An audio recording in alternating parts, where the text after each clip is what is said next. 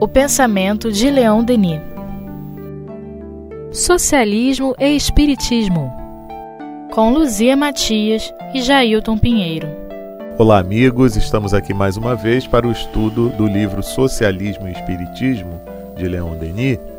Hoje entrando no capítulo 8, onde Leon Denis nos fala: Se considerarmos a obra da Terceira República abstraindo-nos das críticas que ela possa comportar, não poderemos desconhecer o grande esforço social que ela realizou, do qual resultam consideráveis vantagens a favor das massas dos trabalhadores.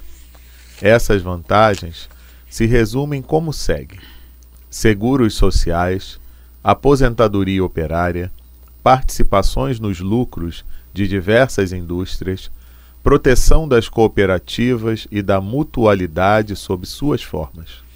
Por outro lado, centros de treinamento para a mão de obra foram estabelecidos em toda a França em 1916. 160 mil operários já haviam sido beneficiados. Em 1923, esse número tinha se elevado para 1 milhão e 200 mil. Essa coisa que a gente vem conversando aqui, né, das leis trabalhistas, né, que hoje em dia é difícil para a gente imaginar uma época em que isso não havia. Né, que Leon Denis foi operário infantil, é, que no Evangelho é, o espírito precisa estar tá pedindo aos filhos que não joguem seus pais na rua da miséria, porque não podem mais trabalhar. Quer dizer, não havia proteção, né?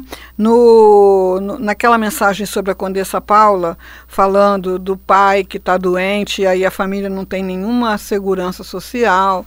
Então, assim, é, a gente nem, nem consegue imaginar né, uma vida assim sem um mínimo de, de proteção social. Eu gosto de observar isso também nos filmes do Charles Chaplin, né? Aquela, aqueles abrigos para as pessoas passarem a noite, né? Porque no inverno como o da Europa, você sem comida, sem aquecimento em casa, sem agasalho, né? É, hoje essas coisas nos parecem são mesmo, né? Naturais, mas houve um tempo em que não havia, né? É verdade. O Ministério do Trabalho acabou de publicar um resumo bem sugestivo das reformas realizadas na área que lhe é própria. Assinalamos audaciosas tentativas e decisivas transformações na obra social. O papel desse ministério é de grande importância. Consiste em assegurar a produção nacional, regularizar o mercado de trabalho, desfazer greves, acalmar conflitos. Graças à sua intervenção, a França, que em abril de 1911 contava com 120 mil desempregados, em 1923 não tinha mais que 1.500. Ele criou para isso trabalhos de socorro e liberou subvenções consideráveis para os fundos de desemprego criados pelos sindicatos. Então, todas essas instituições, né, Ministério do Trabalho, é, sindicato, tudo isso é, faz parte desse processo de inclusão social, de organização, que está muito longe de ser plenamente resolvido por falta daquilo que Leon Denis vem martelando o livro todo, né? Falta de educação moral, né? Verdade. Então a gente sabe que muitas pessoas que começam como lideranças de grupos de, de é, operários, de grupos de classes, acabam é, chegando num lugar de poder e tirando proveito próprio disso, né? Então, por isso é que ainda não estamos no, no mundo é, feliz. Vai demorar só um pouquinho. É. e ele prossegue. O direito de greve é legítimo, é a arma do trabalhador às exageradas pretensões dos capitalistas, dos patrões da indústria. É, porém, uma faca de dois gumes, que se volta contra aquele que a utiliza, ferindo-o. Além disso, a greve, quando se estende, pode paralisar toda a vida econômica de um país e causar privações cruéis sofrimentos a um povo inteiro sem distinção de classes. É, a gente viu isso aqui no, na greve dos caminhoneiros, né? Que loucura que foi aquilo. Uhum. Que loucura que foi assustador. Né? Haja doutrina para se manter tranquilo, né? É. Bom, isso vai acabar. Uma hora vai acabar. Mas eu tinha na época que a campus, tinha um seminário em campus, não teve como eu ir para o seminário, né? Enquanto estava aquela turbulência, ah, tem isso, tem aquilo, mas chegou uma hora que estavam fechando as estradas, né?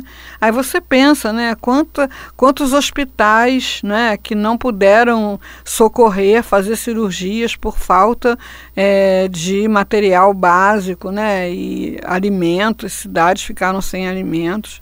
E durou quanto tempo aquilo? Ah, já nem me lembro. Acho que durou uma semana, se tanto, né? Então, assim, o ideal seria que houvesse um diálogo né, e uma concessão de ambas as partes. Né? Porque quando você vê o empresário, o capitalista, como alguém que só explora né, o, o trabalho do outro, é, parte-se para cima dele com um monte de exigências. Agora, quem já pensou e já se colocou num lugar de abrir uma empresa, sabe que você tem que ter um ganho, né? Proporcional ao esforço, ao trabalho, à despesa, né? Então não pode ser assim. O nível de responsabilidade de alguém que está na, na, na, liderança é muito maior. Então, assim, ah, ah, o cirurgião é um ser humano igual a servente que limpa o centro cirúrgico? Sim, né? Sim, é um ser humano igual né? Mas o nível de responsabilidade que ele tem, né, quando vai operar um paciente, é infinitamente maior do que aquela pessoa que vai né, limpar o sangue, vai passar o remédio para matar as bactérias, né? Todos os trabalhos são importantes, mas o nível de comprometimento, de dedicação, de estudo, de energia, de é, responsabilidade mesmo é diferente.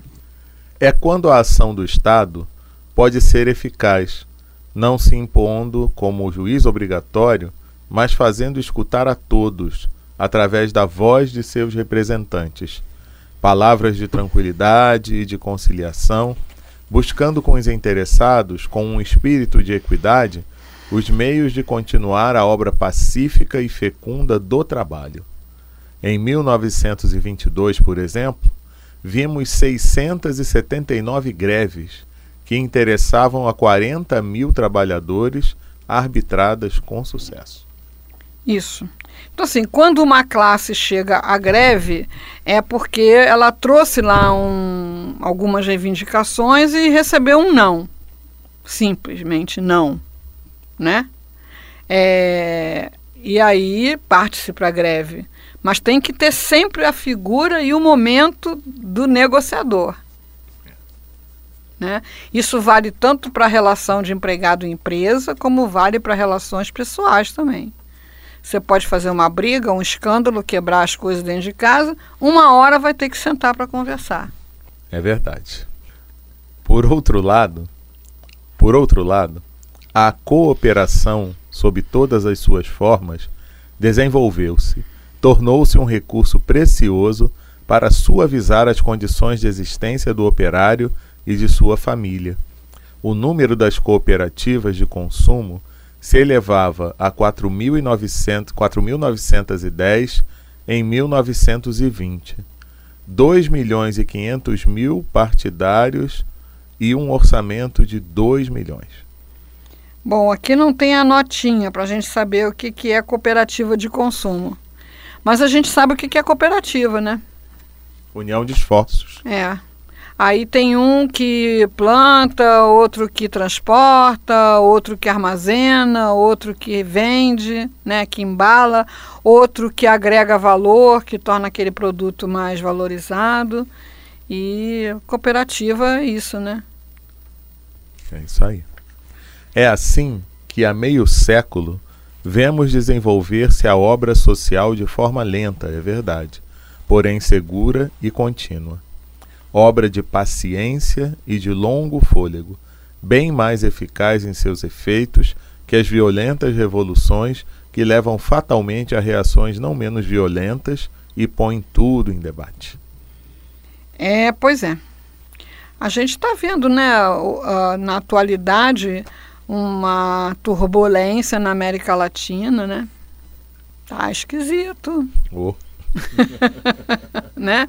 Então, assim, você vê um país né, como a Venezuela, por exemplo. Em algum momento é, vai ter que ter uma solução para aquilo, né? Em algum momento vai haver um alguém vai vai entregar alguma coisa, o outro vai entregar outra coisa e vai se chegar a um consenso. Vão estar tá com um país detonado na mão. Vão estar tá com uma falência geral né, das instituições e da, das carreiras que não seguiram o seu curso, das empresas que não seguiram o seu curso, né, dos projetos que não foram implantados, né, enfim. É, vai se ter que lidar com toda essa destruição insensata que foi produzida, como acontece com as regras. Assim, é, um momento vai ter que acabar a guerra da Síria. Sim. Não tem pedra sobre pedra na Síria, né? Eu li alguma coisa sobre um livro, tem uma menina síria que escreveu, né? Não tem escola, não tem luz, né? As poucas famílias que sobraram caminham lá entre os escombros, né? Então, uma hora vão ter que fazer todo esse caminho de volta. Assim, quantos anos, né, de evolução, de progresso perdido, né? É verdade. E se tivesse conversado antes, se tivesse tentado chegar a um consenso de forma pacífica, né? Não é? Uma negociação. Como é que Leon Denis fala aqui? É... Arbitrar. A arbitragem. Se tivesse uma arbitragem. É, mas a arbitragem não pode ter partido, né? Uh, é verdade. Por exemplo, os Estados Unidos não pode arbitrar o conflito entre Israel e Palestina, né? Não tem como, uhum. né? Eles têm nitidamente um interesse né, na, na, na visão israelense, né? Obviamente. Então, o árbitro tem que ser alguém que não se torce para algum dos times, tem que disfarçar bem. É verdade. É verdade. Não é? Apesar de todas as melhorias, o povo continua descontente. A classe operária parece menosprezar a realização gradual, metódica dos progressos sociais. Uma espécie de amargura persiste em um grande número, e, entretanto, a situação material do operário tornou-se geralmente preferível à da pequena burguesia. É, a gente tem que, que olhar esse momento, né? Mas, assim, a, a gente tem mais próximo da, de nós o pequeno empresário, né? Então, o, o empregado está é, tá empregado, está com a carteira assinada. Em geral, ele tem uma sensação de segurança, né? Que o salário vai estar tá lá, o décimo terceiro, as férias, né? E o empresário fica queimando os miolos para saber de onde vai tirar o décimo terceiro, as férias, né? e vendo né, as contas né, da empresa, para que direção aponta, né, é, e vendo como é que pode aumentar a produção, não só para o seu lucro, mas pela própria vida da empresa. Né? Por que o povo continua desafiador e às vezes hostil? Age assim por ter sido durante muito tempo enganado, usado e até traído no passado o povo tornou-se incrédulo, não somente em relação aos dogmas, mas ainda em relação às promessas eleitorais. Entretanto, ele não é cético. Não era ainda. é. pois é, as coisas mudam. É, mas sabe que eu acho que as pessoas ainda são muito crédulas? É, às vezes são incrédulas da boca para fora. Porque no, o que elas não aceitam, no que elas não conseguem acreditar é naquela questão estabelecida de uma religião, às vezes tradicional, e que não atende aquelas necessidades que ela já tem. Né? Então não vai acreditar numa história de pena eterna ou outras coisas mais, né? não vai a, admitir certos comportamentos que buscam mais um padrão de moralização sem ser realmente conquista de virtudes e por aí vai, né? Moralismo, né, que a gente chama, Uhum, não é isso? uhum. De colocar ah, você é bom e santo por conta da, da aparência, né? Uhum. Então tem muita coisa que eu, eu vejo por aí, né? Então essa Mas ainda existe muita credulidade em relação aos discursos eleitorais. Ah, sim, porque na realidade as pessoas, de um modo geral, elas ainda se encontram é, abertas à recepção de um comando, a ter um alguém que com, a condu, as conduzam como ovelhas, entendeu? Crianças. como crianças. Então isso existe muito. Tanto que é, isso acontece que até certas técnicas de marketing são utilizadas levando isso em consideração. Então o telemarketing, porque eles sabem que se você ficar perturbando a cabeça do coitado ali pelo telefone, ele daqui a pouco vai ceder o que você pediu. Entendeu? Ele nem vai pensar se aquilo é bom, é, vale a pena, se ele tem dinheiro, se ele não tem, né? Uhum. Ele vai e cede, É. né? Ou às vezes aquela aquele comando subliminar para você comprar alguma coisa ou outra. Aqui, meus amigos, nós estamos gravando alguns dias após a chamada Black Friday. Não é? É, Já e- tem muita coisa denunciada, né? É. E ainda assim, é. muita gente acredita piamente. Então é aquela coisa, só hoje, se você perder, não vai ter outra oportunidade e tal. E a pessoa vai comprando sem nem saber se precisa, né? Ah, é porque estava barata. Aí eu vi um amigo que falou: "Ah, comprei, tava promoção lá na tal, no tal fast food, 20 sanduíches cada um por dois reais. E você comprou 20? Comprei, mas você vai comer 20? Não, a gente guarda, depois esquenta, depois não congela, depois Que horror, né? é, não é? Aí eu, ah, tá. então nós somos muito sujeitos a isso ainda, sabe? É. É, a for, a- a- é o quarto poder, né? Uhum. Que a gente pensa assim, quem é que manda no mundo hoje é a informação, né? E é uma informação não necessariamente útil, né? Ou benéfica. Mas eu vejo assim, eu me lembro de da uma época que minha casa estava pintando, uma época de eleição.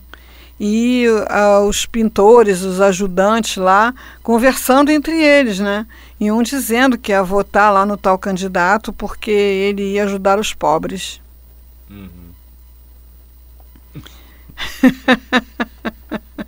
né? E a pessoa ali disposta a comprar uma briga É. né? pessoal, você vê, ainda são muito, muito crédulos ainda. São. Talvez por falta da própria educação, porque você sem educação você não tem um senso crítico, né? Fala-se qualquer coisa e você fica abalado né, diante daquilo que você está ouvindo.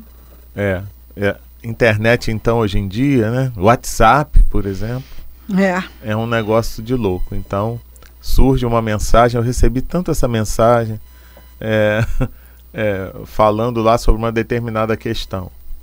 Aí você vai pesquisar, é falso. Só que até a pessoa que te mandou, você conseguir dizer para ela que aquilo é falso, ela já enviou aquilo para muitas pessoas. Uhum. Dezenas ou centenas. Não tem de desconfiômetro, né? Não Porque tem. veio pelo WhatsApp e é verdade. Exato. Ouviu no Facebook. Olha, eu, é con- eu converso com uma pessoa que tem em casa duas idosas em regime de home care. E mandaram para ela uma pessoa falando da justiça eleitoral que se não fizesse a biometria ia perder o CPF, não ia receber a aposentadoria.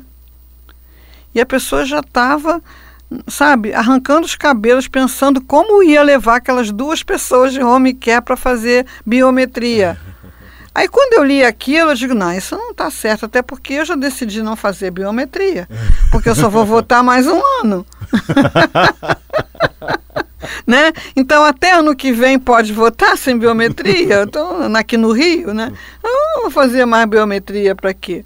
Aí ela estava desesperada, como que ela ia levar duas pessoas de home care com assistência ventilatória, com sondas, para fazer biometria, porque senão ia perder a aposentadoria. Eu fui lá, que tem lá um site próprio, uhum. né? Eu falei assim, tal, tal, tal, tal coisa. Boato.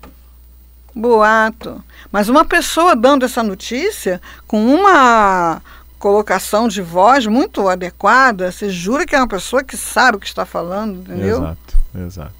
E é, são milhares dessas. Então as pessoas ainda são muito, muito crédulas. É, que as pessoas assimilam com uma facilidade. Né? Ou então vem aquele texto de autoajuda, assim, bem simplório, né? assinado Chico Xavier. Shakespeare, é. Chico Xavier, é, Carlos Drummond, Carlos Drummond, Arnaldo Jabot, é. sim, mas quem? Gente, isso, esse cara não escreveu isso. não pode ter escrito isso. Né? Degenerou. Como diz Jesus, tinha que nascer de novo. Aí você vai ver, né? Tá lá, tá lá, fake, boato, né? Isso mostra né, a, a própria criação de uma, um espaço na internet só para esclarecer boato mostra o quanto nós somos céticos, né? E o biscoitinho com dois comprimidos de Rivotril? biscoitinho para criança. Eu nem vi ah, essa. É? Não. Aí a pessoa abre a embalagem, abre o pãozinho, o biscoitinho, tem dois comprimidos de Rivotril lá dentro. Aí, assim, molinho de fazer, né? Você que é dessa área de mídia, né? Molinho de fazer um vídeo daquele fake. Mas a pessoa filmou abrindo a embalagem. Agora, quem tem interesse em colocar dois comprimidos de Rivotril no biscoitinho das crianças, meu Deus do céu. É que são crianças meio agitadas. Olha, o biscoito não? de Rivotril tem um preço e não é de grátis, né? é muito biscoitinho para botar. não era um só, não, dois. Aí vem um negócio assim: repasse para todos os seus contatos. Sim. Então a credulidade ainda é muita mesmo. Verdade. O que ele, o povo, pede antes de tudo é a justiça. E essa aspiração que ele tem relacionada à justiça imanente não é um sentimento poderoso e quase religioso? nós o encontramos no fundo das consciências. E daí, em meio às incertezas e contradições, que ele nos orienta em direção a um estado melhor. Necessitamos de instituições que ponham a justiça na família, na cidade e que façam com que ela seja o motor de todas as ações. Instituições, principalmente educação, né? Uhum. Eu vim ouvindo ontem, pena que eu não deu para ouvir o nome nem a situação em si, mas é um rapaz de emergente de uma comunidade, né, falando lá das dificuldades dele com a polícia desde criança e que teve lá na comunidade um curso de jornalismo para adolescentes. E a partir dali ele começou essa coisa de escrever e convidar os outros para escreverem e conseguiu trabalhar, pagar um, um curso de inglês comunitário também. E, enfim, está com o livro publicado, está numa feira lá em Frankfurt, né, falando de quanto resultado você tem de uma pequena oportunidade. Um pequeno curso de jornalismo pode tirar um jovem dessa situação né, e colocá-lo em contato com a sua própria possibilidade espiritual de ser humano, né? Verdade. Nesse sentido, há muito por fazer, pois não basta assegurar o pão e a casa do operário. O povo não tem somente necessidades materiais. Ele pede também que se cultive suas faculdades superiores. Sua instrução, demasiadamente negligenciada por uma política materialista, pela sua insuficiência e seus falsos métodos, muito contribuiu para criar o estado de perturbação, o mal-estar que sofremos. O povo tornou-se soberano e tem necessidade de ser mais esclarecido em seus votos e julgamentos. É, Continuamos precisando de instrução. E hoje a gente, certamente, em relação ao tempo de Leon Denis, a coisa não está tão boa como a gente gostaria, mas você vê já muito espaço cultural, muita divulgação de cultura popular, né? muita, muito movimento voluntário para alavancar essa formação, essa instrução. Hoje em dia, ninguém mais discute a necessidade de lazer. Uhum. Né? Então, ninguém pode viver só de trabalho e comida, né? É preciso ter o lazer, é preciso ter a diversão, é preciso ter alegria, né? Momentos de alegria, de realização. É preciso pensar em dar ao homem uma fé livre e desinteressada que o sustente em suas provas, uma crença racional que lhe permitirá reagir contra as causas da perda é chegada a hora de substituir o dogma envelhecido por um ideal científico esclarecido em perfeita harmonia com a evolução humana. Aí então, o povo mostrará todas as qualidades que existem nele e veremos se dissiparem os preconceitos, a desconfiança que a democracia inspira ainda em certos espíritos inquietos. É, a, a inquietação vem do materialismo. Né? Quando você vê a vida como uma única oportunidade, ou você realiza isso agora ou não acontece mais, não dá para esperar o processo democrático, que é um processo de discussão, de ideias, de apresentação de projetos, e um aprova, o outro não aprova, enfim. É, a pessoa quer para já e para já só revolução. Pois é. E aí não se sustenta para sempre, né? Não porque aquilo que, que é falado ao longo desse livro todo, né? Você põe o opressor, o oprimido no lugar do opressor, ele se torna opressor se não tiver educação moral, né? É, eu até li uma mensagem de Emmanuel outro dia que eu achei muito legal, sabe? Ele, ele fala que é, muitas vezes a gente procura vencer, mas não convencer. Então aí está um grande problema, porque você quer impor pela força. Vencer Mais fácil. O seu ponto de vista prevalecer. Independente se o outro assimilou aquilo, não assimilou aquilo, sabe? Mais fácil. É... Até porque você tem que fazer um processo no qual o orgulho e o egoísmo ainda interferem muito. Você precisa ouvir. Precisa ouvir o contrário, precisa escutar o contrário, e aí você pode até se surpreender que aquilo que você achava que era contrário, é apenas aquilo mesmo que você acha, dito de outra forma. Aquilo que é visto como é, um impasse ou uma diferença é só uma diferença de linguagem. Muitas disputas se, acontecem entre pessoas que estão buscando a mesma coisa. Então, o que, que falta para elas? Né? Falta escuta. É. Uma do parecer da outra. É, a frase de Emmanuel eu, eu achei aqui. Diga. É a seguinte: vencer sem convencer é consolidar a discórdia. Uhum. E essa mensagem ela tem como título a segunda milha, porque ele comenta aquela passagem, né? É, e quem te compelir a caminhar uma milha vai com ele duas. Então o pessoal vai pesquisar, né, Luzia? Porque está no livro Cartas do Coração, da editora LAC. Aí é só procurar esse capítulo e a gente vai eh, poder meditar um pouquinho mais né, sobre essa mensagem assim maravilhosa do nosso querido Emmanuel, que em consonância com Leon Denis está né? Tá defendendo o que? A negociação, Exato. o diálogo, a educação, que é o que precisa para que a gente possa construir uma convivência né, saudável. Saudável e que seja definitiva. Porque quando a gente conquista pela força, quando a gente perde essa força, a gente pode ser conquistado de volta. Uhum. Mas quando você conquista pelo coração, quando você convence o outro, o outro passa a caminhar ao seu lado. Aí é diferente. Sim. E hoje a gente fica por aqui, né, Luzia? Sim, ficamos. Semana que vem a gente continua, então, aqui ainda no capítulo 8 do livro Socialismo e Espiritismo de Leon Denis. Um grande abraço a todos e até lá.